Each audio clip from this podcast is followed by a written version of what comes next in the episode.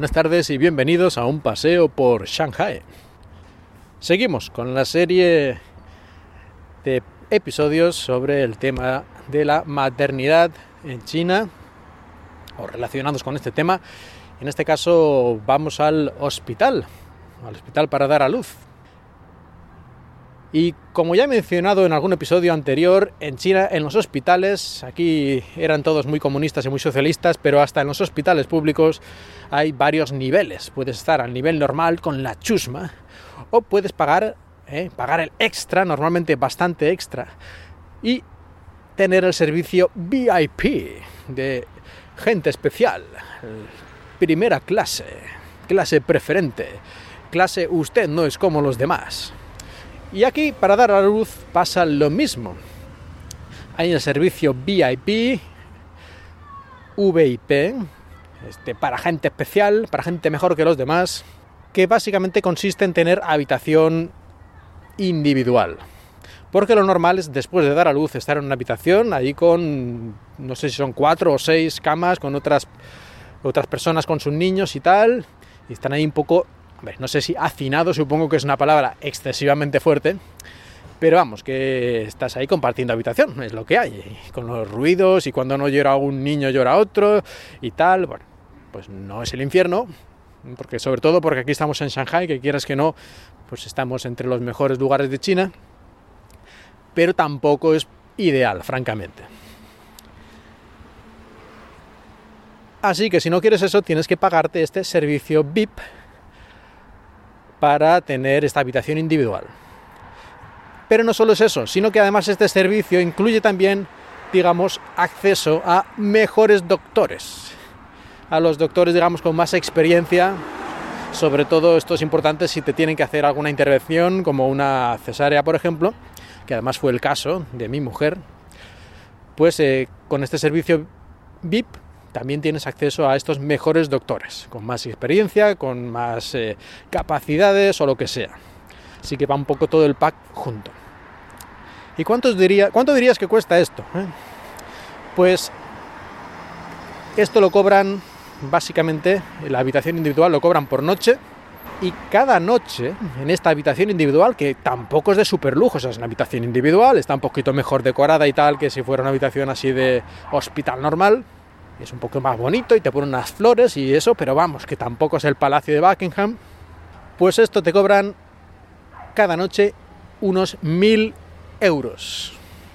Mil euros por noche por estar aquí en esta habitación individual VIP, o sea que si estás tres o cuatro días, pues eso, tres o cuatro mil euros, alegremente, y, y ya está. De ahí a pagar. Y tú pensarás, bueno, pues esto, esto no irá a nadie. Pues yo no sé si irá a nadie, no, pero prácticamente eso que tampoco le garantizaban a mi mujer que estuviera esta habitación disponible. Precisamente porque había mucha demanda. O sea, normalmente están todas llenas. O sea, aquí es, si tienes suerte, tendrás acceso a la habitación esta de los mil euros la noche. Si tienes suerte. Y eso que toda una planta, una planta del hospital son habitaciones de esas. Una planta completa son habitaciones individuales VIP. No sé cuántas hay, si hay 10 o 50, pero vamos. Toda la planta es eso. Y ya digo que eso que decían, bueno, si tienes chiripa, a lo mejor ese día pues hay una libre, y si no, pues mala suerte. Imagínate, yo naturalmente, yo cuando escuché esto de los mil euros, yo me quería morir. Porque digo, pero, pero esto, esto, es un error. ¿Cómo que mil euros la noche? O sea, por mil euros la noche, a ver, que, que, que, no, por Dios, por Dios, que, que, aquí estás cuatro días y te puedes ir de viaje a las Islas Maldivas y estar una semana, o sea, esto es absurdo. Bueno, pues eh, así era. Y como mi mujer insistió, pues eh, no sé, al final dices, ¿qué le puedo decir? Por suerte, suerte dentro de la mala suerte, debido a que hubo la cesárea, fue un parto complicado y digamos que casi no lo cuenta mi mujer, a lo mejor exagera un poco, pero no sé, ¿eh? parece que según lo que dijo el médico, la cosa se puso bastante fea en algunos momentos. Debido a eso tuvo que ir a la, digamos, no pudo ir a la habitación VIP, que sería lo normal, ¿no? Si todo va bien en el parto, pues ya después de la sala de, de partos te mandan a la habitación. Pero en este caso, como la cosa estaba delicada, pues la mandaron lógicamente al servicio de cuidados intensivos y estuvo allí y luego ya la pasaron a observación y tal en la habitación digamos normal. Esta que he mencionado antes que compartes la habitación con otras personas con otras mujeres y sus niños pues la mandaron allí. Así que al final no pudo ir a la habitación VIP y por lo tanto en vez de pagar ya se me, estoy haciendo chino ya no en vez de pagar mil euros por noche pues en total, eh, incluyendo todo el parto y todas las cosas y, y estar ahí en observación y todo, todo el coste, digamos, de, tener el niño, al final costó pues unos, creo que 400 euros o algo así, o 300 euros, no recuerdo ahora exactamente, pero vamos, 300 y 400 euros comparados con 1000 euros la noche, pues la verdad, prácticamente regalado. Que ojalá fuera gratis, como debería ser, como ocurre en España, pues, pues sí, evidentemente.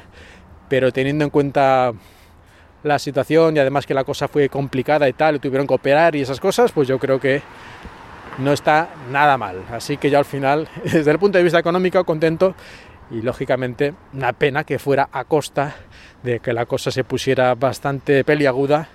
Pero bueno, las cosas al final son como son. Una cosa pasa, otra cosa, consecuencias, efecto, acción, reacción, en fin. Por suerte, todos bien, todo perfecto al final. Pero bueno, ya veis ¿eh? cómo se las gastan aquí en los hospitales con esto de los servicios VIP. No se andan con chiquitas. Y hasta aquí el episodio de hoy. Muchas gracias por escuchar y espero que hayáis disfrutado de este paseo por Shanghai.